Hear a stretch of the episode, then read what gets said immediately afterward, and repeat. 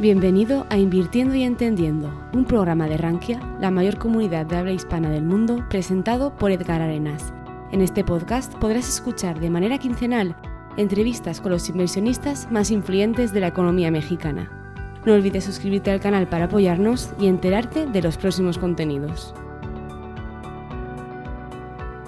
Hola, soy Edgar Arenas y en este episodio del podcast Invirtiendo y Entendiendo tengo como invitada a Gabriela Siller, directora de análisis económico de Banco Base y académica del Instituto Tecnológico de Estudios Superiores de Monterrey. Gabriela es una economista de cepa, con una narrativa que navega entre la pasión por su trabajo y por su familia.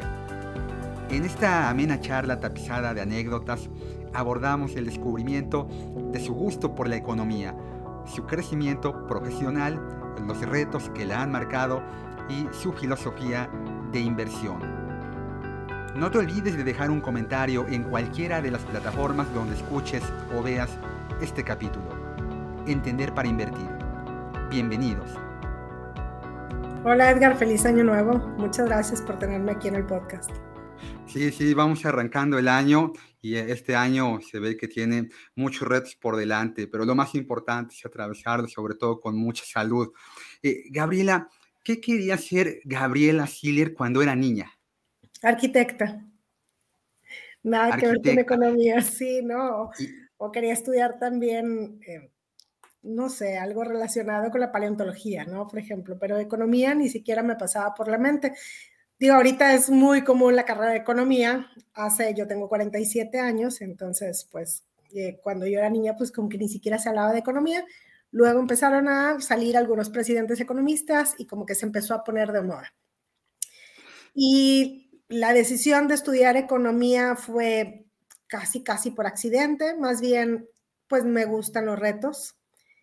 Y era, bueno, pues donde se conjuntan las ciencias sociales con las matemáticas, ah, pues economía, y me dijeron que economía está muy difícil y que muy pocos se gradúan, pues ahí me metí, pero sin saber mucho qué era.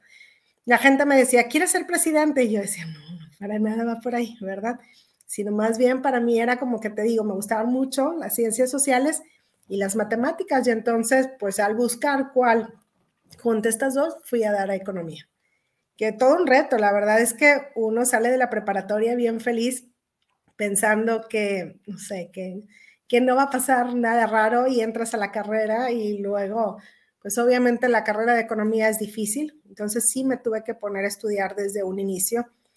Yo me preparaba muy bien para mis clases, leía desde antes, em, creo que siempre fui buena estudiante pero de repente sentía que no entendía nada, ¿no? Y que algunas cosas tenía que estarlas traduciendo en mi mente, como si me estuvieran hablando en un idioma distinto. Entonces, por ejemplo, cuando decían, em, todo se tiene que pensar marginal o al margen, y yo como que al margen, ¿no? Y entonces tenía que, que traducir en mi cabeza qué significaba todo esto. Y la verdad es que los primeros semestres no me gustó la carrera, pero pues yo sabía que si había empezado algo, la tenía que terminar.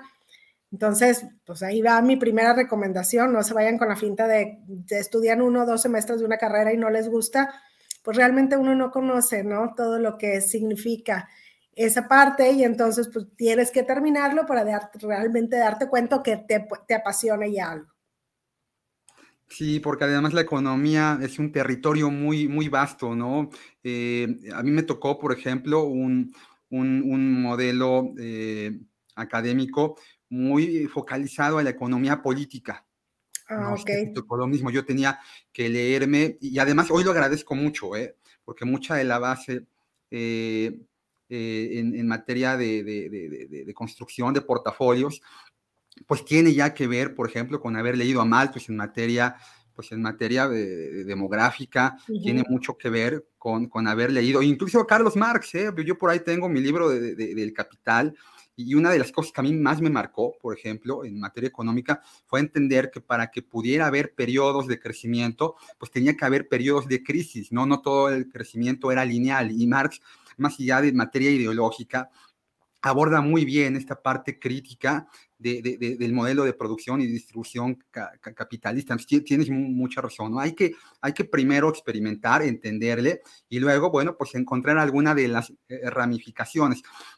Eh, a nosotros nos tocó, Gabriela, seguramente este paso en México en donde la, la mayoría de, de, de, la gente que, que, llevó las riendas de este país eran, eran, si no mal recuerdo, abogados. Todos fueron abogados hasta Miguel de la Madrid. Y luego a partir de Miguel de la Madrid llega eh, la administración de, Salinas y ahí tenemos al primer economista. Así es. ¿no? Y luego, bueno, pues ya prácticamente hemos seguido esta, esta, esta, esta línea, ¿no? a, a ti te tocó esta parte de transición de un México post eh, Independencia, Banco de México, en donde ya también llegó el sistema de administración de ahorro para el retiro. Creo que son tres, los tres grandes cambios en la historia económica del país, ¿no? La independencia Banco de México, la llegada del sistema de ahorro para el retiro y la firma del Tratado de Libre Comercio de América del Norte, es lo que redefinió. y la crisis del 94. ¿Cómo la viviste? A ver, acuérdate, recuerda, ¿tú, a ti qué te marcó? ¿Tú ya tenías la idea de estudiar o qué, qué fue lo que te llamó la atención de esos años? Bueno, pues te digo, yo me metí a estudiar economía. Los primeros semestres no me gustaba porque sentía que todo tenía que traducirlo. Además, ya ves que pues se habla de producción y entonces como que en mi mente era producción, fábricas y yo decía, no, a mí eso no me gusta, ¿no? Em, pero luego, bueno, fui avanzando y la verdad es que me gustaba mucho la microeconomía porque era muy abstracta y porque pues uno tenía que derivar y hacer muchas cosas y las matemáticas siempre me han gustado mucho. Luego cuando llego a macroeconomía, pues no me gustaba tanto y yo hasta pensé en algún momento, yo nunca me voy a dedicar a la macro, yo me voy a ir por el área de la micro. Pero bueno, la vida te da sorpresas y te va llevando por algunos caminos. Llega el 94 y déjame platicarte que mi mamá tenía em, algunos locales en, en una pulga y entonces ella compraba cosas en Estados Unidos y las vendía aquí y tenía, utilizaba crédito, ¿no? y entonces, eh, y e, ese crédito em, lo tenía como que en algunas de las tiendas donde compraba en Estados Unidos en dólares. Entonces ahí fue como que el primer acercamiento brutal con el tipo de cambio. Uno, porque pues tenía esa deuda en dólares y entonces tú sabes que pues lo dejan a libre flotación, bueno, primero lo devalúan, lo dejan a libre flotación entonces yo me acuerdo que yo decía, qué barbaridad, pero ¿por qué no pensaron en la gente? Porque pues yo veía la situación en mi casa donde una deuda de este tamaño, pues se había hecho una deuda casi infinita y entonces de pronto era, ¿y, en cuánto vamos a vender la mercancía ahora? ¿No? ¿Cuánto vamos a vender la ropa? ¿Cuánto se tiene que subir? Entonces ahí uno empieza como que a tratar, ¿no? O como que empatas las cosas que ves en la universidad con lo que estás viviendo en la vida real. Y por otra parte también, yo estudié la carrera en la Universidad Autónoma de Nuevo León y bueno, pues llega la crisis del 94 y me acuerdo que todo el mundo decía, es que estamos ¿no? en una recesión y obviamente se sentía. Y al siguiente semestre empezaron a entrar de universidades privadas acá a la uni y entonces también fue, ah, pues es que entonces en una recesión pues la gente pierde sus empleos o baja sus ingresos y por lo tanto pues ya no le alcanza para algunas cosas. Entonces yo creo que a los de esta generación nos tocó aprender pues a la mala, ¿no? O sea, como que entre crisis. Y de lo del sistema de ahorro para el retiro, yo llevaba una clase que no me acuerdo ahorita si era finanzas públicas o cuál era, y nos encargaron un trabajo. Y bueno, pues este trabajo pues una compañera y yo, porque era en equipo de dos personas, decidimos hacerlo sobre cuáles iba, cuál iba a ser el impacto, ¿no? Sobre esto del sistema de ahorro para el retiro. Hicimos el trabajo un poco así como, eh, pues cuando uno está estudiando y cuando no ha habido algo, ¿no? En el país. Y además en ese tiempo no era como ahora que le pones en Google y, y encuentras todo, ¿no? Sino tenías que ir a la biblioteca a sacar los libros, pedir algunos libros que tardaban tres días en llegarte a la biblioteca y demás hicimos ese trabajo. Em, a partir de ahí, a mí me empezó a gustar mucho la investigación.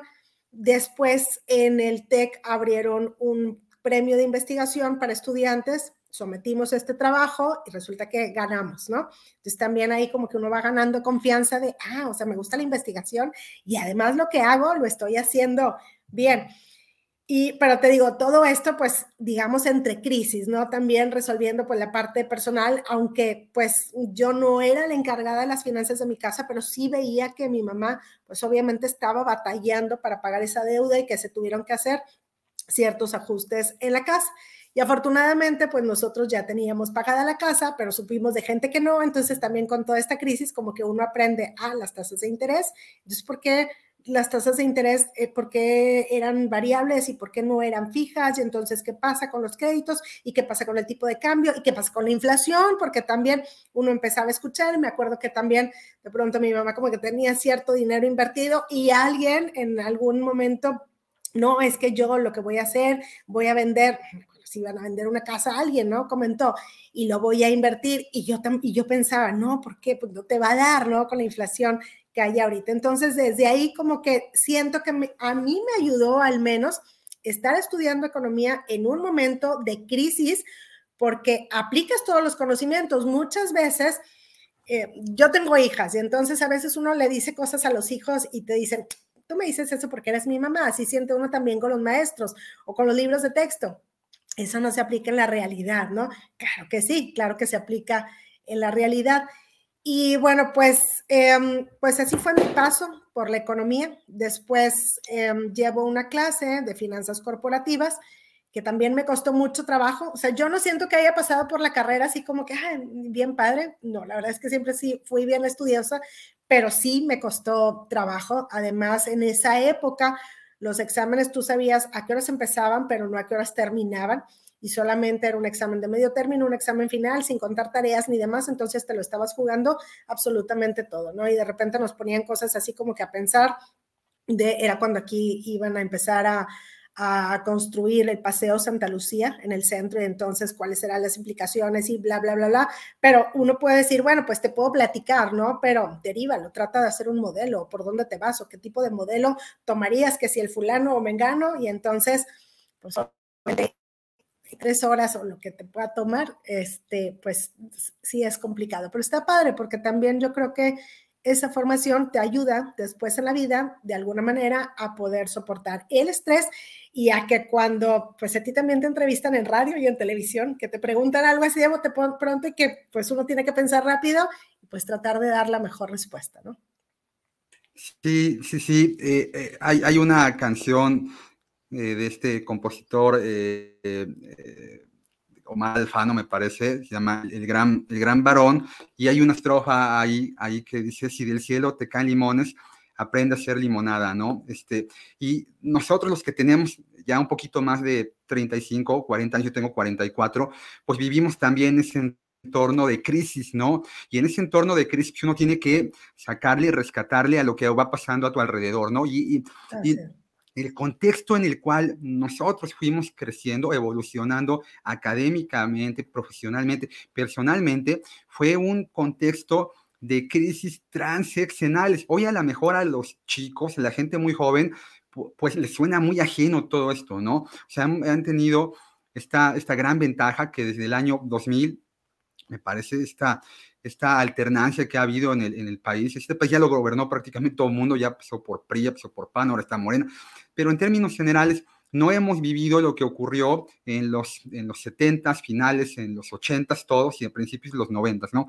Que cada llegada de una nueva administración eh, llevaba pues que el patrimonio de, de, la, de, la, de, la, familia, de la gente, se iba entre las piernas, ¿no? Estas devaluaciones kilométricas que, que, que Inflaciones altísimas. Y yo me acuerdo cuando el Banco de México se hace autónomo del gobierno, entonces que decían la inflación va a bajar. Yo ya estaba estudiando economía y me acuerdo que entre compañeros platicábamos, claro que no, la inflación cómo va a bajar en México, porque no teníamos tanta confianza en la institución, ¿no? Del Banco de México y yo creo que ni del gobierno. Creíamos que todavía iba a seguir habiendo ahí como un link y que el gobierno le iba a seguir diciendo al Banco de México qué es lo que se tenía que hacer. Entonces sí fue una época bien interesante donde yo creo que como que todos aprendimos y no nada más fue la crisis de México, porque luego yo me acuerdo que llevé una clase, te digo, de finanzas corporativas. Esa clase em, la daba Alejandro Dieck y él trabajaba en una casa de bolsa entonces yo me acuerdo que yo me acerqué al terminar el semestre con él para ver si podía hacer prácticas, ¿no? Y me dijo que sí, entramos otros dos compañeros y yo a hacer prácticas ahí en la casa de bolsa, en la parte de análisis económico. Y entonces llega la crisis de los tigres asiáticos. Y entonces también que tigres asiáticos, pues ¿quiénes son esos, verdad? O sea, era desde buscar quiénes son los tigres asiáticos. No son los tigres de la Universidad Autónoma de Nuevo León, eran No, no, no, no, no. Luego nos platicas a quién le va. Pero te digo, en esa época, o sea, cuando te hablan, no, si los tigres asiáticos, y tú así como que, ah, no, sí, pero lo tienes que buscar. ¿Y cuáles son los tigres asiáticos y por qué les llaman así? Entonces me acuerdo que a mí me tocaba darle seguimiento a todo lo que pasaba en Indonesia, donde estaba Suharto y entonces pues todos los días, ¿no? Era como una novela, qué pasó y demás. Y, repito, nuevamente, pues ya existía el Internet, pero el acceso no era para todo mundo. Entonces yo me acuerdo que me tenía que pagar al lado del fax, ahí en la casa de bolsa, como que para estar recibiendo como que las noticias leer los periódicos, inclusive hasta recortábamos parte del periódico y lo poníamos así como que para armar como que nuestra historia. Eso por una parte. Y luego por otra parte también yo le tenía que dar seguimiento a todo lo que anunciaban empresas para, de inversión y entonces tenía que dividirlo, bueno, la de origen nacional, la de y la inversión extranjera directa y a partir de ahí, bueno, pues también empiezas a comprender, bueno, por qué llega inversión del exterior, la diferencia entre inversión de cartera, de inversión directa, qué es lo que genera los empleos que que se van a dar, el efecto multiplicador sobre la economía y por el otro lado también el efecto dominó con la crisis, te digo, de los tigres asiáticos. Entonces fue crisis tras crisis y además también creciendo con este paradigma que parecía que cada sexenio aquí en México pues tenía que haber una devaluación y una crisis, lo cual, bueno, afortunadamente sabemos que terminó esto a partir de que el régimen cambiario se hace de libre flotación, que para mí, te digo, las finanzas personales en mi casa, pues fue un sufrimiento, ¿no? Pero bueno, pues logramos salir de eso. Sí, sí te marcó mucho el tipo de cambio a mucha gente, ¿no? Este, eh, yo, yo tengo esta imagen de, no, no la vi en vivo, ¿no? Esto tuvo que haber sido como en el 77 cuando eh, José López Portillo llega al, al, Congreso de la Unión, me parece que fue un informe de gobierno, y, y, este, y dice, y defenderé el peso como un perro, ¿no? y de ahí, bueno, pues se crea todo el, uh, incluso la casa que luego construyó aquí en, en, la Ciudad de México, le llamaron la colina del perro, un partenón fantástico, ¿no? Lujosísimo, que ahora ya está abandonado, pero bueno, a, mí eso me llamó la atención, ¿no? Yo estas imágenes las tengo ya vividas como tipo en la secundaria. Y decía, bueno, ¿por qué le pasa esto al país, no? Mi, relación con la palabra crisis, o, ya uno escucha crisis para todo, ¿no? Crisis existencial, eh, crisis emocional, pero para mí la palabra crisis tenía que ver con un tema eh, netamente económico. Y era por lo que tú decías, ¿no? Este país sufría de todo, ¿no? Eh, hay tres, eh, el otro día estaba leyendo un, libro eh, que se llama Esta vez será diferente, aquí en México lo publica el Fondo de Cultura Económica, el autor es Rogoff, y, decía, ¿no? Hay tres crisis en una economía, en una economía, son crisis de endeudamiento, crisis de depreciación cambiaria y esta crisis de, pues, de materia de inflación. Y, este país tenía las tres, las tres se le juntaban, ¿no? Aquel tópico de la deuda externa se volvió de parte de la cultura popular y todo el mundo le decía la deuda eterna, ¿no? Siempre oíamos cuánto dinero más le debíamos al mundo y, y los chicos hoy, pues eh, la gente joven hoy se, se, inquieta un poco por, por ver que la inflación llega a, picos muy pegaditos al, al, 9%, y este, pero nosotros nos tocaron crisis de, de, de evaluatorias en donde en un año eh, llegábamos muy pegadito al 100%, ¿no? de inflación, ¿no? Y la, y la devaluación cambiaria también, ¿no? Eh, Pero fíjate, yo creo que haber vivido todo eso también nos ayuda a comprender ciertos comportamientos de los indicadores. A mí, por ejemplo, me dicen, oye, ¿por qué en Estados Unidos la inflación subió muy rápido, pero también va bajando más o menos rápido, ¿no? Bueno, pues es que en México todavía nos acordamos de lo que pasó en la década de 1980 y entonces mucha gente dice, y es que si vuelve a subir el precio de las materias primas y entonces, y eso permite, o sea, eso no permite que baje la inflación, o sea, las expectativas también juegan ahí un factor importante y ese recuerdo de lo que sucedía antes en México. Inclusive también ahorita yo creo que a ti también te pasa que mucha gente te dice, y se va a devaluar el peso y tú, es que ya no se devalúa porque tenemos un régimen cambiario de libre flotación. Bueno, bueno, como se llame, pero entonces se va a subir el tipo de cambio, ¿no? Pero todos esos recuerdos de lo que sucedía de crisis fuertísimas económicas en México también marca la economía hoy y genera cierta cautela y esa cautela es incertidumbre y finalmente también se ve reflejado después en un freno en la economía o que las expectativas de inflación pues van, van hacia arriba o que no simplemente no bajan a pesar de que eh, la inflación pudiera ir más abajo, ¿no? Sí, fíjate que, que eso que dices es muy cierto. Este, uno, uno es la sumatoria de las batallas que, que libra, y la gente en México libró muchas batallas en materia eh, financiera. Me pasó eh, al inicio de la pandemia, aquellos primeros 90 días, febrero, marzo, abril, en donde te acordarás que el tipo de cambio se desplazó de forma muy rápida. Yo siempre he sido de la idea de que el desplazamiento del tipo de cambio incluso es saludable, ¿no? Nuestra moneda es una moneda muy líquida. Debemos es el amortiguador, finalmente. Exactamente, es un amortiguador de una economía. E-, es un muy buen concepto. Mira, y entonces nuestra moneda, al estar entre las siete monedas más líquidas del mundo, pues tiene que conllevar ¿no? El, daño, en este caso global, que la pandemia le estaba haciendo a la economía del planeta.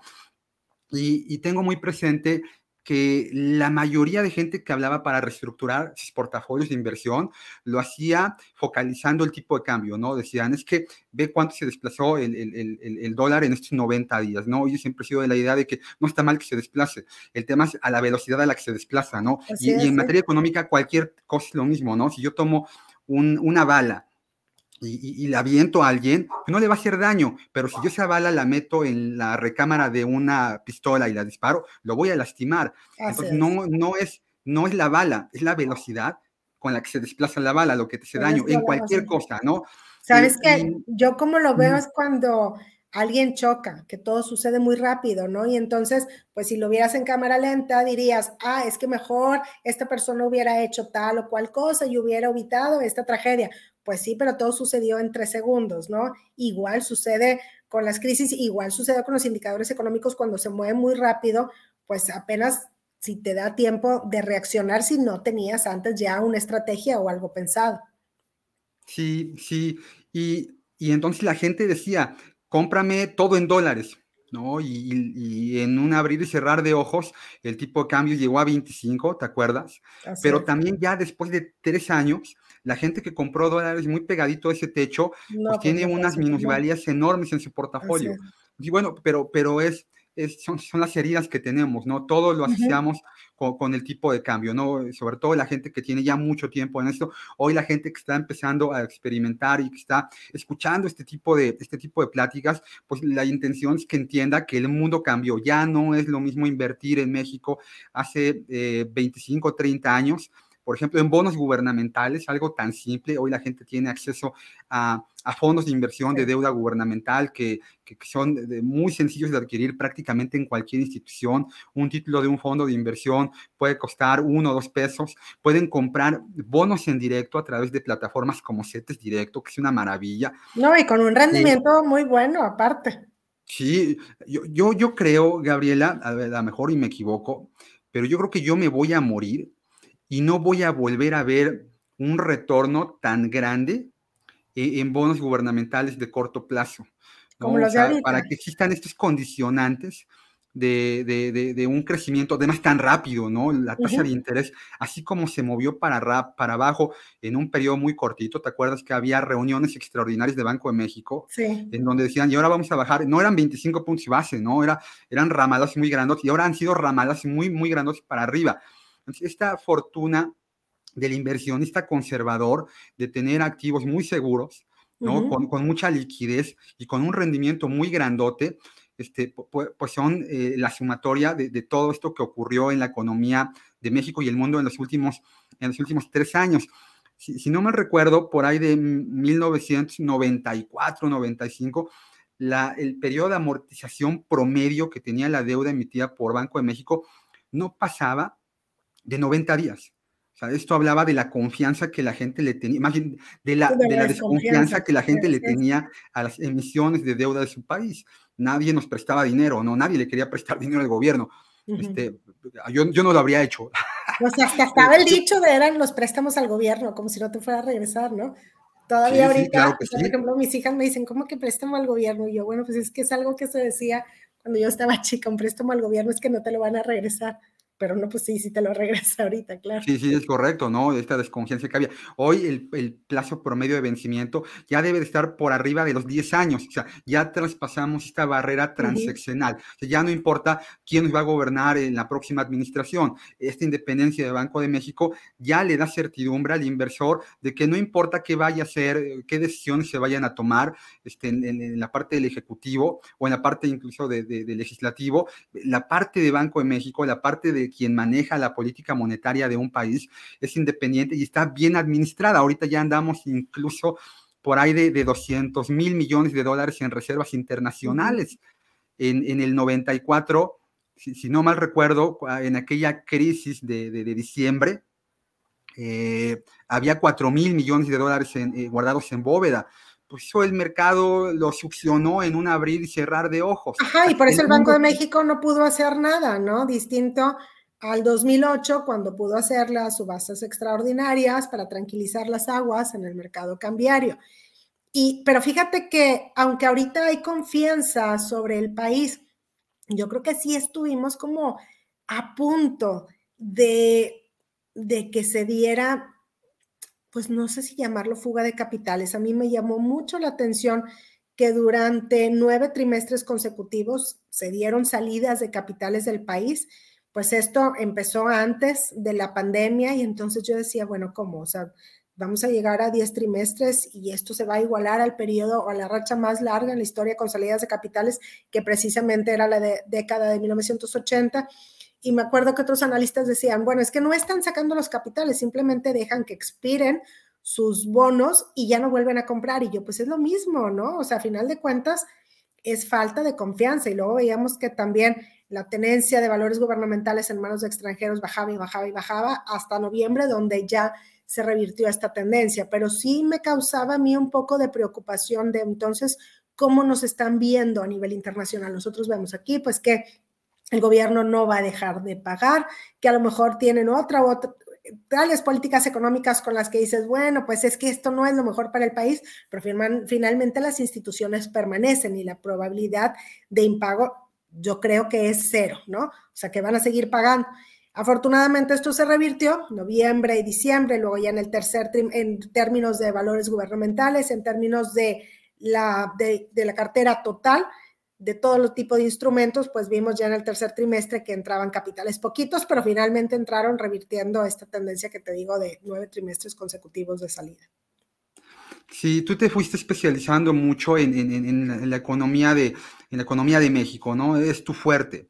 Pero eh, a, ti, a ti esta pandemia, que, todavía hoy vivimos, ¿no? todavía eh, a lo mejor hay, hay, muchos datos que ya estamos eh, ponderando de forma diferente a como los ponderábamos hace un año o dos años, en donde lo que veíamos diario era cuántas muertes había, ¿no? Por tema de COVID. Era un indicador que, Qué chistoso, ¿no, Gabriela? Cómo la economía se va transformando y además se transforma muy rápido, ¿no? Lo que ahorita hablábamos, no es, no es la bala, sino es la velocidad de la bala, o sea. No, y luego uno le tienes que hacer como el psicólogo, sociólogo, no sé, no sé cómo que pensar, a ver, cómo va a pensar toda la masa de gente y qué es lo que va a pasar. Por ejemplo, no sé, a mí me da la impresión ahorita que el consumo puede mostrar como cierta atonía porque pues vivimos una crisis donde todos nos encerraron, luego en el 2021 todos salimos disparados y se dio como una euforia y luego en el 2022 cierta estabilización. Yo no sé si ahorita, porque hay mucha gente que a mí me ha tocado escuchar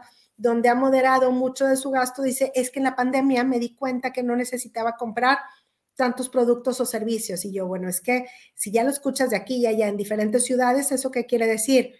Pues hay que puede haber como cierta atonía, ¿no? O sea, donde la gente dice, pues ya pasó esa euforia de que todo el mundo salimos disparados, ahora sí, a salir, viajar y, comprar, y, no sé, y, ahora pues a lo mejor eso puede inclusive tener repercusiones a nivel económico del crecimiento, del consumo y del crecimiento total del PIB. Sí, sí, sí, eh, eh, más o menos eh, la, parte de ahorro, el dato no, no, sé si es global o solo Estados Unidos, se sumó durante el tiempo en el que estuvimos guardados dos trillones de dólares y hoy se drenó un, un, trillón. O sea, sigue habiendo un trillón todavía de gente que lo tiene ahorrado, que lo tiene en una cuenta bancaria o en una cuenta de inversión muy líquida. Y es que la burra no era disca. No, pero nos hicieron, claro, pues fue de la nada y como película de terror, ¿no? Sí, claro, claro. Este, entonces la gente hoy empieza a tomar eh, pues previsiones y me parece muy saludable. Yo, yo generalmente a la gente que me dice de cuánto debe de ser el colchón que debo de tener en, mi fondo de, en mi fondo de emergencia, les digo que al menos 90 días de sueldo. Ya después de lo que pasó en la pandemia diría, bueno, pues debería ser al menos un año. O sea, hay cosas que igual y no, no, no, no pueden adaptarse para toda la gente. Pero mientras más dinero tengamos ahorrado, para, para una eventualidad es mejor, porque el dinero más, más, difícil, eh, más caro además es el dinero que no tenemos. Y hoy está, ¿no? Y además... puede pedir prestado dinero a tasas tan altas. Exacto, teniendo un colchón, pues tienes mayor certidumbre y puedes tomar mejores decisiones, menos viscerales, ¿no? Porque inclusive, pues con todo esto de la pandemia, lo que vimos, por ejemplo, lo que tú decías del tipo de cambio, es, se sube el tipo de cambio, ya, ya, ya, ahorita compra los dólares y luego se baja. Y entonces a lo mejor ahí te pueden decir, es que yo pensé que iba a seguir subiendo. Pues sí, pero porque uno, pues si alguien toma decisiones así como que al vapor y en la emoción, o más bien en la incertidumbre y en el miedo, pues las cosas no salen bien. Entonces sí, estoy de acuerdo contigo lo del colchón. Yo también coincido en esto de que tienen que ser precisamente tres meses. Sí, fíjate que yo leí una entrada de blog en Rankia de una chica que hizo un estudio, ella estaba en el IMEF universitario y me pareció muy interesante. Eh, ella eh, hablaba de esta eh, subvención a la pobreza, ¿no? Que, que tantas veces genera tantas controversias. El, el, gobierno le tiene que dar dinero a la gente muy pobre o no le tiene que dar dinero y tiene más bien que tratar de generar las condiciones para que salga de la pobreza. Pero este estudio que ella hizo, voy a, voy a buscar la liga y la voy a poner en la entrada del blog para que la gente lo lea cuando se publique este podcast, eh, hablaba de que, de esto de las decisiones. Ella decía que cuando a la gente le daban dinero, esta gente con este colchón que tenía, podía tomar mejores decisiones. O sea, porque podían enfrentar en ese momento, que a lo mejor en donde estuviéramos en un proceso de crecimiento, porque se le habían otorgado, eh, había, estaban generando las condiciones son de muy largo plazo, no es tan sencillo sacar a la gente de la pobreza en un abrir y cerrar de ojos, no lo puede hacer una administración, es un proceso muy, muy largo, pero a la hora de que le daban dinero, esta gente, si tenía que enfrentarse a alguna enfermedad, a, lo que tú quieras, podía tomar mejores decisiones. Y entonces ya no era nada más un tema económico, sino era un tema de, finanzas conductuales, ¿no? y, bueno, pues me parece que ahí este, esta pandemia sí nos ha dejado algunas algunas moralejas y una de esas moralejas es que hay que tener dinero siempre, ¿no? ¿Cuánto? Pues bueno, eso depende de, cada quien, de que también gestione eh, su, dinero la gente. Yo, yo siempre he sido de la idea de que, de que no hay cantidad eh, muy pequeña para ahorrar, o sea, eh, hay gente que puede ahorrar mucho, que bien por hay gente que puede ahorrar poco, pero es más bien que también gestiono yo mi dinero, ¿no? Están esas historias de ¿qué te gusta? El boxeador que en los ochentas, por no ponerle nombre y apellido, este, ganó muchísimo dinero, se volvió multimillonario, este, andaba con la, con la eh, protagonista de telenovela de moda, y ya sabes, ¿no? Le regalaban un Rolls Royce, y de momento de la noche a la mañana era una persona que ya no tenía recursos, que vivía muy mal, y, y, dice, bueno, ¿cómo pasó eso, no? Entonces no es cuánto dinero ingreses, sino es que también gestionas tus finanzas personales. Y del otro lado está alguien que a lo mejor no gana mucho dinero, puede tener un sueldo muy chiquito, pero, pero si hace bien su trabajo de gestionar bien sus finanzas, puede generar ahorro. ¿Quién es más rico? Alguien que gana no sé, 100 mil pesos al mes, pero debe 5 millones, o alguien que gana 10 mil pesos al mes y guardó 100 pesos. ¿Quién es más rico, Gabriela? ¿No? Creo que en, esta, en, esta, en este ejercicio de introspección, mucho podemos definir qué estamos haciendo bien o qué no estamos haciendo bien en materia de, nuestras finanzas personales. A, a ti, Obviamente, y esto siendo un disclaimer, ¿no? No lo que tú hagas o en qué inviertas es lo que tiene que hacer la demás gente. Cada persona es diferente. Tú como, como, como mujer de familia, mamá, ¿no? ¿Qué, te gusta? ¿Cómo te gusta inducir el ahorro en tu familia? Y ya que el ahorro está, ¿a qué te gusta? ¿A qué, a qué activo? ¿A qué sector? ¿A qué tipo de instrumento te las orillas a, los orillas a canalizarlo? Bueno, yo tengo 23 años de casada, tengo tres hijas Y aquí en mi casa, bueno, pues las decisiones las tomamos entre mi esposo y yo, pero la verdad es que yo soy muy adversa al riesgo, Edgar. Entonces, em, mi esposo es el que maneja las inversiones, pero básicamente lo que hacemos es que, bueno, pues hay una cuenta que es de los dos y entonces le llamamos como que la cuenta de nosotros, ¿no?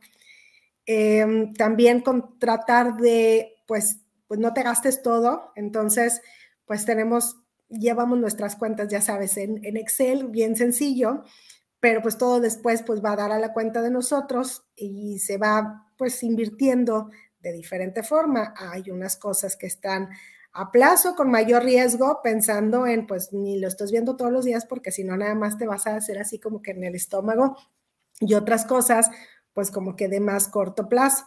También a mí me gusta tener inversiones en divisa extranjera y también soy de la idea de que uno debe de tener una parte pequeña, pero finalmente que sí puedas tener acceso a efectivo o algo que sea muy líquido, aunque sea pequeño, sobre todo porque, no sé, te digo, yo soy muy, muy adversa al riesgo. Em, con todo esto de la pandemia también pero más bien es él, es, él es el que maneja las inversiones. Te digo que yo soy más bien macroeconomista, no me meto mucho en eso porque luego nada más estoy sufriendo. Y de repente cuando me preguntaba, oye, ¿cómo en qué puedo, en qué se te ocurre que pueda este, mover algo? Te voy a decir una cosa, y yo en Target, y se cae 24%. Entonces, no, esa parte de las inversiones, precisamente porque es que yo creo que eh. esas cosas las tienes que hacer con la cabeza, ¿no? Cuando pasan por el corazón, entonces ya se distorsiona. Y por el corazón, y como yo soy muy adversa al riesgo, y como que yo siento que aquí ya los roles como que están así muy bien definidos de tú te encargas la parte de las finanzas, yo me encargo de lo divertido de la economía y hasta ahí. Entonces yo no me meto mucho en esa parte, pero definitivamente que sí, pues tiene que haber ahorro. Mi esposo es, o bueno, cuando nos casamos era mucho más ahorrador que yo, entonces ahí sí fue como que un choque pero pensar sobre todo en esto de, bueno, el consumo intertemporal, como le llaman en la teoría económica, pues no nada más es lo que hagas ahorita, sino piensa hacia el futuro qué es lo que va a pasar y que a lo mejor va a haber algunos años donde no vas a poder trabajar tanto o que pues existen ciertos riesgos, ¿no? Finalmente, pues... Eh, mi esposo tiene un negocio y entonces pues obviamente va fluctuando dependiendo cómo va la economía. Yo trabajo en una empresa, pero pues no soy dueña de esa empresa, entonces pues también conlleva ciertos riesgos y por lo tanto pues se ahorra, ¿no? Em, y te digo, pues tenemos esa cuenta de nosotros y entonces simplemente es, bueno, pues tienes el dinero que es para gastar, para darte como que ciertos gustitos, quincena tras quincena o al mes y, y todo lo demás se transfiere. Entonces, por eso no soy yo tan gastadora, pero ha sido nuestra forma de organizarnos, porque también, pues si lo dejas todo en tu cuenta, pues a lo mejor es más fácil como que la tarjeta más rápida del oeste, ¿no? Entonces, te digo, ha sido nuestra forma de organizarnos, pero pues cada familia tendrá su forma de organizarse, de pensar también dónde quiere invertir, qué quiere el día de mañana, pero sí hay que planear, porque si uno lo deja ir nada más así como te va llevando la vida, pues finalmente el futuro va a llegar y luego vas a decir, ah, hubiera hecho y el hubiera no existe. Entonces sí tienes que planear desde ahorita, aprender también de los errores de otras personas, porque también siento que antes en México no había tanto una cultura de ahorro. Eh, y entonces, bueno, pues luego venían las consecuencias donde ya en la vejez, pues la gente estaba batallando y dices, no, pues yo no quiero vivir esa parte, ¿no? Y acá, bueno, pues tenemos el ejemplo de el abuelo de mi esposo, era muy ahorrador, él decía que de lo que ganes, aunque sea un peso, tienes que ahorrar de perdido la mitad. Pues no todo el mundo puede hacerlo, pero él pues empezó siendo goleador de zapatos y terminó pues con cierto número de propiedades, pero precisamente, ¿no? Porque era muy ahorrador muy conservador, o sea, no era de invertir en la bolsa ni nada por el estilo, porque pues antes aparte la gente no tenía acceso, o la gente común y corriente no tenía acceso a eso, y ahora pues ya podemos estar un poco más sofisticados, pero te digo, ya traemos, o mi esposo traía esto de la cultura del ahorro, y obviamente pues esto también se refleja ahora en la familia. Sí, estaba pensando ahorita que un médico hace mucho tiempo me dijo que, que él no le recetaba a sus familiares, o sea, si llegaba su esposa, su hijo, o sea, conmigo no, o sea, porque si hay un sesgo cognitivo ahí, ¿no? De, de poder hacer bien o, o, mal las cosas, ¿no? Bueno, pues sí, en nuestro entorno es muy común que llegas a, la reunión familiar, ¿no? Y así como está la, la, anécdota este del que cuenta chistes, ¿no? De que Dice, pues yo llego a una reunión y es de mejor es una boda, pero pues yo acabo siendo el centro de atención de todo, ¿no? El evento, porque, ajá, cuéntate un chiste. yo, pues, pues, no, yo no vengo a trabajar, yo vengo a divertirme, ¿no? Bueno, cuando uno llega con la familia, pues uno es el primero al que le preguntan, oye, ¿y, tú eh, en, qué estás invirtiendo? ¿O qué, ¿O qué, hago con mi este, instrumento? ¿Lo compro, lo vendo, lo mantengo? Y digo, bueno, pues, y, y, viene esta parte de Buda, o sea, pero este es lo que yo pienso, ¿no? Y no necesariamente lo que yo pienso para mí es lo que le funciona para todo el mundo, incluso en el círculo muy cercano, ¿no? Ahorita tú estabas mencionando a, a, a tu esposo. Y sí, eh, regresando a la parte de estos, estos, grandes cambios a mitad de los noventas, en donde todo mundo tenía la, teníamos la idea de que al, hasta el último día de nuestras vidas nos iban, a, nos iban a mantener y nos iba a mantener el gobierno. ¿no? A mí me tocó, eh, fíjate, yo entré a trabajar a un videoclub, este, es este videoclub que en paz descanse, Blockbuster. Ah, este, muchachitos, muchachitas, antes uno el fin de semana se tomaba la tarde, iba con la familia o con la novia y iba a alquilar una, una, película y era toda una experiencia, era muy padre, la verdad. Claro, sí, era padrísimo porque era como que una para los papás, una para, dependiendo, ¿no? Del presupuesto, una para cada hijo, sino una para todos los hijos, pero era toda una experiencia ir porque era, ¿qué película? Vamos a Ah, y luego las agarrabas, digo, yo me acuerdo que la tomabas una y, ah, no tiene la película, ya está rentada. sí, sí, no, híjole, y te esperabas. Ahí me tocaba que yo, yo estuve, yo alquilaba, pero también estuve del otro lado, ¿no? Ver la fila de la gente que estaba esperando a que llegara alguna de las de estreno, por ejemplo. A mí me ah. tocó, este, cuando yo entré a trabajar, eh, ¿qué película estaba muy de moda? Ah, el, este, eh, Jurassic Park, acababa, acaba de estar, este, y, yo me acuerdo que la fila era enorme, ¿no? Esperando a que pues, llegara alguien y la entregara, y pues ya no, tú, si venía rebobinada, bien, si no le tenías que cobrar, ¿no? El rebobine. Ah, sí, también, sí, te cobraban. Ya le entregabas la, la, la, la, película. La boda de mi mejor amigo también, esa fue un boom, me acuerdo que había una, una pared completa de esa película.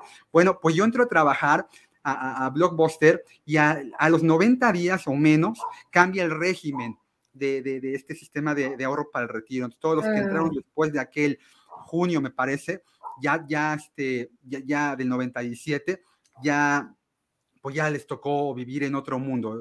Van a tener que trabajar, ahorrar e invertir de forma eficiente su dinero, porque si no van a acabar viviendo con el 30% del último sueldo de vengado. Y si hoy eh, no nos alcanza con el 100% de lo que ganamos, pues no me quiero imaginar vivir, con ese 30%. Además, creo que es una de las grandes moralejas de la pandemia. Eh, Gabriela, ¿a ti qué, qué, qué, te dejó en materia profesional? ¿Qué, ¿Qué, enseñanza te dejó en materia profesional la pandemia y, y también en materia personal? En materia profesional, que es importante el tiempo de respuesta, ¿no? Eh, para muchas cosas yo creo que, o sea, tienes que hacer las cosas bien y las tienes que hacer rápido. Porque también si te tardas mil años, pues ya hay alguien más que dio la respuesta y pues ya no es importante tu opinión. Em, también lo de las redes sociales. Un muchacho que trabaja, bueno, no muchacho, un joven que trabaja conmigo, me decía, es que métete a Twitter y yo es que yo no le sé a eso. Muy apenas pongo cosas en Facebook y son así como que cosas personales, métete a Twitter, vas a ver. Yo al principio, yo así como que con mucho miedo, pues me metí y luego regándola muchas veces, ¿no? O sea, porque luego hay gente que, se ofende con ciertas cosas o con ciertas palabras que uno dice. No groserías, obviamente, pero pues sé que, que, dices, bueno, es que a lo mejor no me fijé que alguien podía sentirse ofendido, que si X, no me voy a meter en detalle. Y también eso aprendí, o sea, lo poderoso que son las redes sociales, ¿no? Em, entonces, el tiempo de respuesta, y en ese tiempo de respuesta también es, pues, piensa rápido, ¿no? Y trata de ver, bueno, hacia dónde van las cosas, la importancia de las redes sociales y que también, em, pues, en la pandemia yo no tenía horario de trabajo, pero también así se requería en ese momento, ¿no?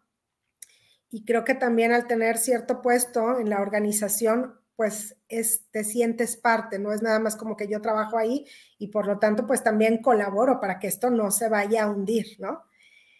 pero después, pues sí, hay que regresar, aunque todavía seguíamos en confinamiento, de decir, a ver, así como que yo sola tengo que pensar de que no todo el tiempo tengo que estar trabajando, porque luego mis hijas me decían, entonces siempre estás trabajando y sábado y domingo, entonces, bueno, a ver, tengo que pensar y tengo que tomarme mis momentos, ¿no? Aunque no sea un horario así como que súper fijo, pero sí como que, pues también darte el tiempo para descansar.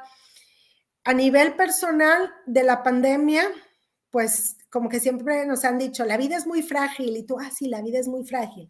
Realmente dices, pues sí, ¿no? Porque te diste cuenta cuando fulano y mengano se enfermó y no sé quién está hospitalizado y tú, ay Dios, a ver si, digo, acá afortunadamente de mi familia, pues a nadie le pasó nada, pero nos dio coronavirus, nos sentimos muy mal. Yo sí llegué a pensar, me voy a morir de esto, aunque no fui a dar al hospital, pero la verdad es que yo sentía que un camión me había atropellado, me sentía muy, muy mal.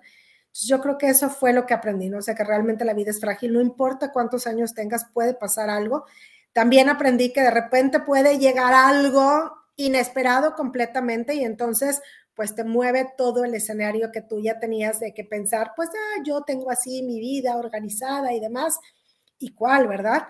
Acá, por ejemplo, te digo, tengo tres hijas, una tiene 22, la segunda tiene 18 años y la pequeña tiene 11 años. Y entonces, pues la pequeña fue clases en línea, pero también pues al principio pues les ponía las actividades y mami ayúdame y entonces era dividirme entre el trabajo y mami ayúdame y luego todos aquí en la casa, entonces pues también una locura, también nos sirvió para convivir más en familia, de repente ya como que cada quien tenía sus actividades, pudimos convivir más en familia. Y luego ya después de unos meses de que había iniciado la pandemia, pues como ya no había clases en la tarde para los niños, los niños de la colonia, se cuenta que aquí se hizo, yo vivo en una privada, se hizo como si fuera una burbuja y los niños sí salían a jugar a la calle, los demás, o sea, no nos juntábamos con nadie más más que como que los niños, ¿no? Jugaban y también fue regresar a eso, como que los niños ya no sabían lo que es jugar. Yo creo que los papás tampoco sabíamos eso de gritarle al niño, ven a cenar, ya, ¿no? O sea, como era antes, ellos lo disfrutaron mucho, yo también lo disfruté y como nadie salía, pues la calle estaba bien tranquila, era una privada y entonces pues también los niños podían andar que en la bici, que la patineta y demás. Entonces también como que relajarnos un poquito en la educación de los hijos que de repente queremos que sepan de 80 mil cosas y queremos meterlos a 80 mil clases, pues son niños y también necesitan eso. Yo creo que la pandemia nos dejó muchas cosas buenas, obviamente pues fue todo un reto y pues digo, a nivel económico fue una crisis de la que no hemos podido salir todavía en términos del PIB, no hemos recuperado eso, y pues que desafortunadamente dejó mucha gente enferma y muchas, pues, muchas muertes, ¿no? O sea, sí fue una tragedia que yo creo que se podía haber evitado en gran medida, tanto la parte de las muertes y los contagios, porque en México faltaron muchas vacunas y una respuesta muy rápida, como en la parte económica, que también ahí se hubiera podido aplicar una política fiscal contracíclica en serio, no así nada más del 0.1% que fue lo que se aplicó y que con eso pues se hubiera evitado mucha pérdida de empleo y que a lo mejor ahorita pues ya tendríamos crecimientos más altos o inclusive, bueno, pues ya tendríamos mejores niveles de vida. Veo yo la cantidad de pobres que hay en México y la verdad es que es una preocupación que casi el 40% de la población no tenga un ingreso con el que pueda pagar una canasta alimentaria básica. Vaya, no decimos, ay, diversión, no, una canasta alimentaria básica, ¿no? Vemos también el 55% de los ocupados están en la informalidad y tú sabes que en México informalidad significa pues que se están autoempleando porque no han encontrado eh, un, un, trabajo, ¿no? Que cumpla con los requisitos que ellos necesitan en términos de tiempo, ingreso y demás. Y entonces, yo creo que en términos económicos llegaron muchas enseñanzas con la pandemia y en términos personales también, ¿no?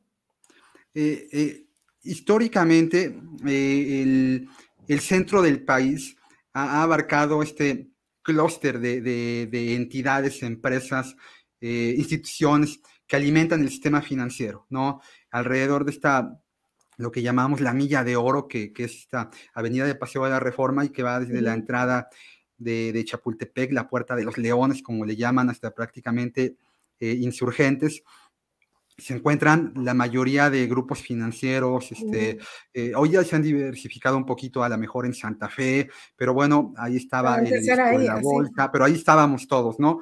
Este, tú eres de, Monterrey, eh, radicas allá. ¿Qué, ha significado el estar en un grupo financiero que, no está en esta área geográfica? Yo, yo recuerdo, ahora precisamente que pasó Navidad, yo veía este comercial donde eh, creo que se llama Luis Aguilé, un, cantante argentino que canta una canción de, Navidad que se llama Ven a mi casa esta Navidad, ah, en donde hay una toma aérea muy bonita y se ve el edificio de, de Abaco, de Confía, Confía, ¿te acuerdas este grupo financiero de, de Jorge? Claro, hombre, y era icónico ese anuncio de Navidad aquí en Monterrey, porque pues todo el mundo sabía, ¿no? Y todo el mundo conocías, y era como que ahí grabaron ese anuncio, claro. Sí, sí, sí, porque además por lo que yo veía en la toma, no había como que muchos edificios, ¿no? Era ese edificio y alrededor pues era como un proyecto de construcción, estaba planificada la calle, se veían ahí, pero pues era, eran terrenos baldíos. Eh, eh, pero, y, a ti, el, ¿tú qué opinas de, esta diversificación geográfica? ¿Es más sencillo para ti trabajar estando tan alejada del centro eh, financiero del país? ¿O qué ventajas o qué desventajas tiene esto? Bueno, a mí me encanta vivir en Monterrey porque es una ciudad más tranquila que la Ciudad de México. Em, y realmente yo llegué a base también como por accidente, ¿no? Te digo que pues yo hice prácticas en una casa de bolsa, luego estuve trabajando ahí como dos años, pero luego em, me fui a hacer la maestría al TEC, que por cierto también la maestría en finanzas también casi, casi no fue mi decisión, porque no me gustaban las finanzas, según yo, pero era de lo que me podían dar beca, entonces pues hice la maestría en finanzas, tampoco me gustaba al inicio y luego me súper apasionó todo esto de, sobre todo, como que a mí me empezó a apasionar cuando empecé a ver todo esto de, riesgo, rendimiento, lo de Harry Markowitz, y, pero ¿cómo? Y hace, no sé, como que se me hizo muy padre eso, ¿no? Y luego hago el doctorado y en una carne asada, ya ves que aquí todas las familias nos juntamos para las carnes asadas, entonces en un cumpleaños de un tío, pues estaban todos sus hijos y uno de ellos trabajaba en un banco. Entonces me dice, oye, ¿por qué tú no das cursos para los bancos? Y yo, como de qué o qué, ¿no? Así, porque mira que la que nos da los cursos, pues siempre es la misma y como que ya está medio ciclado. Dice, te voy a recomendar él trabajaba muy de cerca con el dueño de ese banco y entonces me recomienda para dar un curso. Y el curso era, mi, disertación doctoral fue de cómo evaluar empresas que tienen opciones reales, ¿no?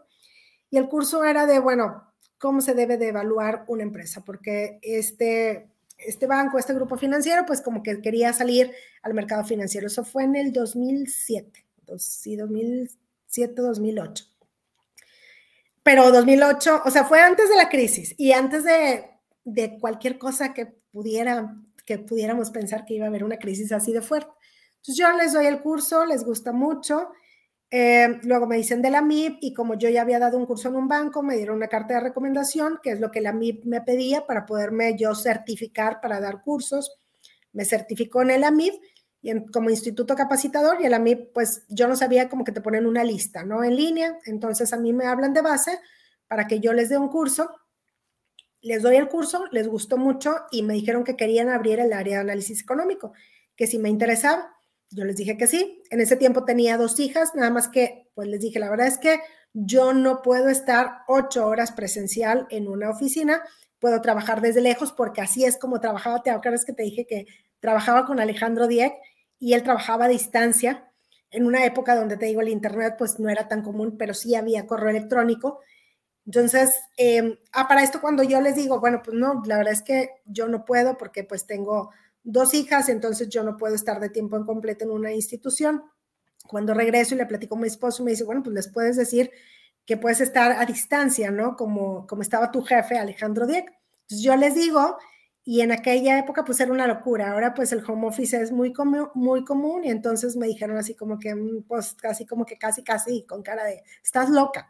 Pero como yo no estaba buscando otro trabajo, yo tenía mi trabajo en el TEC de Monterrey, donde pues era, y bueno, sigo siendo profesora de media planta, o sea, medio tiempo, pues yo no estaba buscando otro trabajo. Entonces, pues simplemente así quedó a los dos o tres meses me vuelven a marcar, no, entonces sí fue en el 2007, fíjate, cuando inició todo esto, porque luego me vuelven a marcar y bueno, pues es que te va a entrevistar uno de los dueños, Álvaro, y luego te va a entrevistar otro de los dueños, Lorenzo.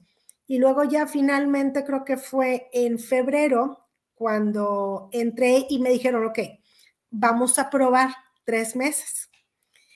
Y, pero como ahora vamos a probar tres meses, pues yo iba a estar como externa. Yo no quería dejar mi trabajo en el TEC porque además pues ahí yo tenía acceso a becas para mis hijas.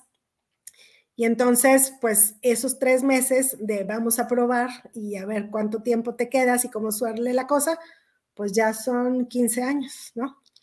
Y bien contenta porque la verdad es que pues yo siempre he trabajado en línea, yo creo que para todo mundo funcionó muy bien. Tengo apenas tres años estando como de tiempo completo, o sea, como empleada de Banco Base. El resto estaba yo por, este, por fuera, por honorarios. Y me ha gustado mucho. Y me acuerdo que también, bueno, una de las enseñanzas es que me acuerdo que pues llega la crisis y entonces es, pues responde rápido, ¿no? Y pues también algunas de las cosas que me preguntaban o que si me buscaban de medios, luego yo me enteré, no, pues es que nadie más nos quería responder, pues yo no sabía que nadie más quería responder, yo sabía, yo pensé que tenías que responder y por eso me animaba. Entonces también yo creo que pues es una de las enseñanzas, podríamos decir, de una crisis de decir, pues tú responde, ¿no? Sé segura de ti misma, tú aviéntate y, y ya. Este, y la verdad es que estoy muy agradecida y muy contenta de trabajar en base, me encanta, es una organización buenísima, igual que el TEC de Monterrey. Yo escucho ahora que hablan mucho que es que las mujeres no las toman en cuenta, pues la verdad es que ni en el TEC ni en base yo he sufrido eso afortunadamente. Padrísimo, padrísimo. Es una historia eh, de evolución que, además eh, hay, otra, me parece una moraleja, que, que hoy las redes sociales han ayudado mucho a mitificar, sobre todo a la gente más joven, que es que las cosas son rápidas y fáciles. Y lo siento mucho, jovencitos, eh, eh, nada bueno llega fácil y rápido, ¿no? La curva formativa profesional, académica, personal, familiar, en un negocio, todo cuesta mucho trabajo. Si alguien te dice que algo es rápido o es fácil, pues te está queriendo engatusar para, para, para provocar algo, ¿no?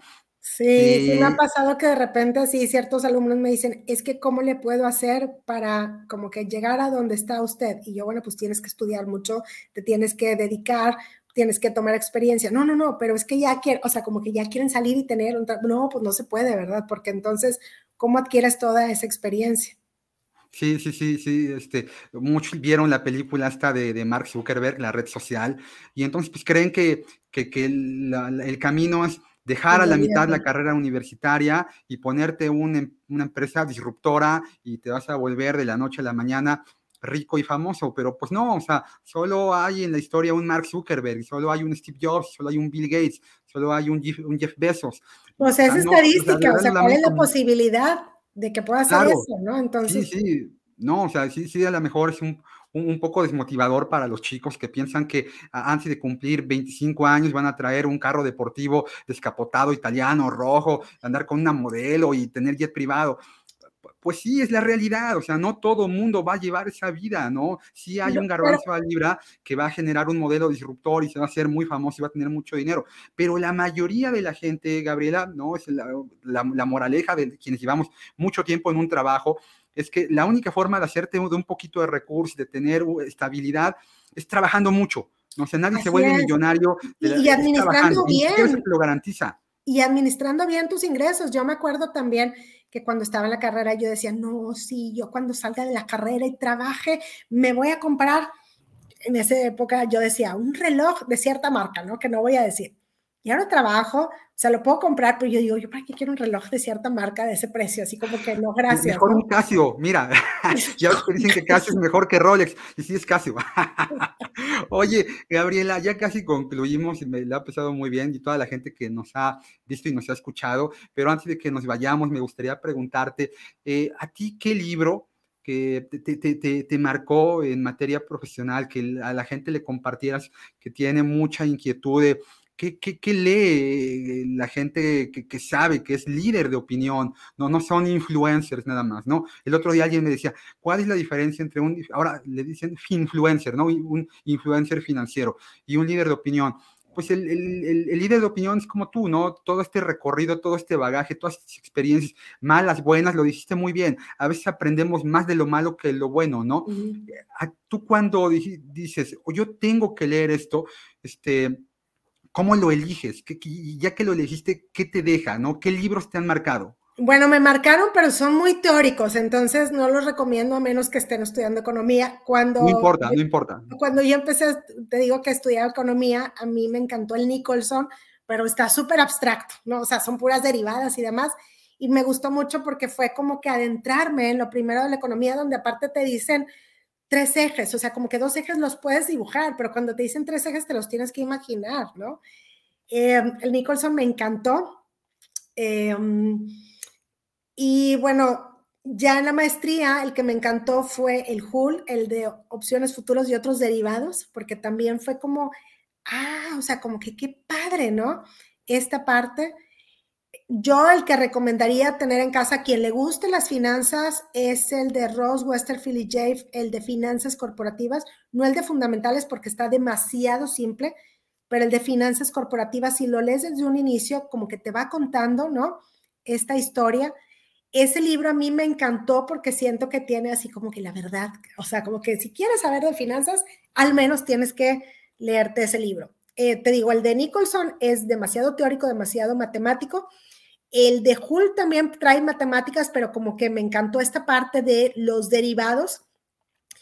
Y el de finanzas corporativas es un libro, libro relativamente sencillo. Entonces, alguien que quiere apenas meterse a como que, bueno, quiero medio entender, porque nunca terminamos de entender ni la economía ni las finanzas, quiero entender algo de economía, el Mankiw, ¿no? Ahí desde el prólogo, desde un economista, es como un investigador y está bien padre, ¿no? Te lleva con toda la historia como de la economía y con ejemplos muy, muy, sencillos.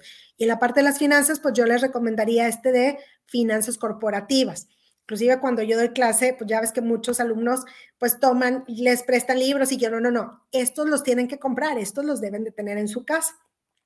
Y libros como para leerte así en un vuelo, pues me encanta o me encantó el de Animal Spirits de Akerlof, este premio Nobel de Economía, como que la sencillez con la que explica, ¿no? Precisamente esto de los espíritus animales, ¿no? Del mercado financiero, porque sobre todo los economistas luego somos muy de, pues estos son los supuestos y sí, las expectativas homogéneas, todos somos iguales, claro que no nacemos, todos somos iguales, ¿verdad? Entonces, pues tienes que irle, te digo, como jugando al psicólogo para ver hacia dónde se pueden eh, mover tal o cual indicador y hacia dónde pueden ir entonces también el crecimiento, los indicadores y las finanzas.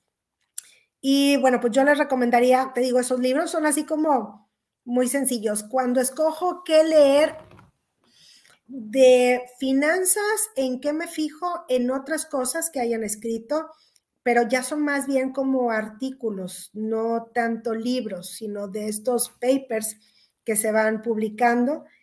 Em, me gusta mucho, o, o, al principio también como que si alguien quiere tomar experiencia más rápido, yo creo que es bueno aprender de las crisis, también es uno de lo que, una cosa que aplicaba en una clase que daba ya de macroeconomía avanzada. Cada equipo tenía que explicar una crisis económica, porque también uno aprende, ¿no? De los errores. Entonces, eh, pueden buscar del Fondo Monetario Internacional, tienen casi, casi así como que la historia, ¿no? De la crisis, qué pasó, qué se debió de haber hecho. Pero te digo, ahora más bien, pues las lecturas son de artículos que van saliendo en diferentes journals. Increíble. Con, esto tiene para muy buen rato la gente que quiere adentrarse en materia de economía y de finanzas y además viniendo de ti, la recomendación es fabulosa. Ah, dime. Y luego también este programa que tenía Milton Friedman, creo que libre para elegir se llama, ¿no? Está buenísimo porque te explica muchos conceptos. Entonces ahí en YouTube le pueden poner ustedes, no sé, Milton Friedman y le pones un concepto y entonces ahí que la Gran Depresión y te le explica.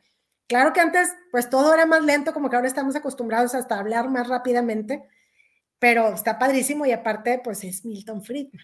Sí, claro, claro, claro. Sí, antes decías, lo, lo, consulté en este libro y luego lo leí en el periódico, luego lo vi en esta plataforma, ahora ya dicen, es un video de TikTok de 30 segundos y pues no, o sea, hay que invertirle tiempo, lo que vale la vida, eh, hay que invertirle tiempo, ¿no? Eh, bueno, eh, Gabriela, ha sido un gusto tenerte. Rankia siempre será tu casa. Algo que te gustaría agregar, un, un consejo para quien quiere involucrarse en, materia financiera, económica, de inversiones, ¿qué, le diría sobre todo a la gente que está más joven? ¿Qué les diría?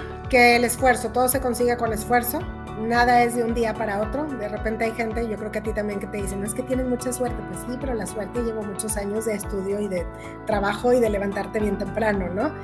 Eh, nada llega gratis. También, pues, como que pensar alto, que nadie te limite. Em, ¿Qué más, qué más, qué más, qué más? Y ser organizados con el tiempo, no todo es trabajo. La vida personal importa, importa mucho también. Porque también luego hay gente que nada más todo es trabajo y son muy exitosos, pues sí, pero luego en tu vida personal. Sí, cada quien tiene un concepto de éxito diferente y yo creo que, en la economía y en la vida, para que las cosas funcionen, eh, lo que hay que buscar es el equilibrio, ¿no? Así es, tienes toda la razón. Muy bien, mi querida Gabriela Siller, un gusto haberte tenido aquí en Rankia, en el podcast Invirtiendo y Entendiendo de la comunidad financiera en castellano más grande del mundo. Un abrazo. Muchas gracias a ti, Edgar. Un abrazo. No olvides suscribirte al canal para apoyarnos y enterarte de los próximos contenidos.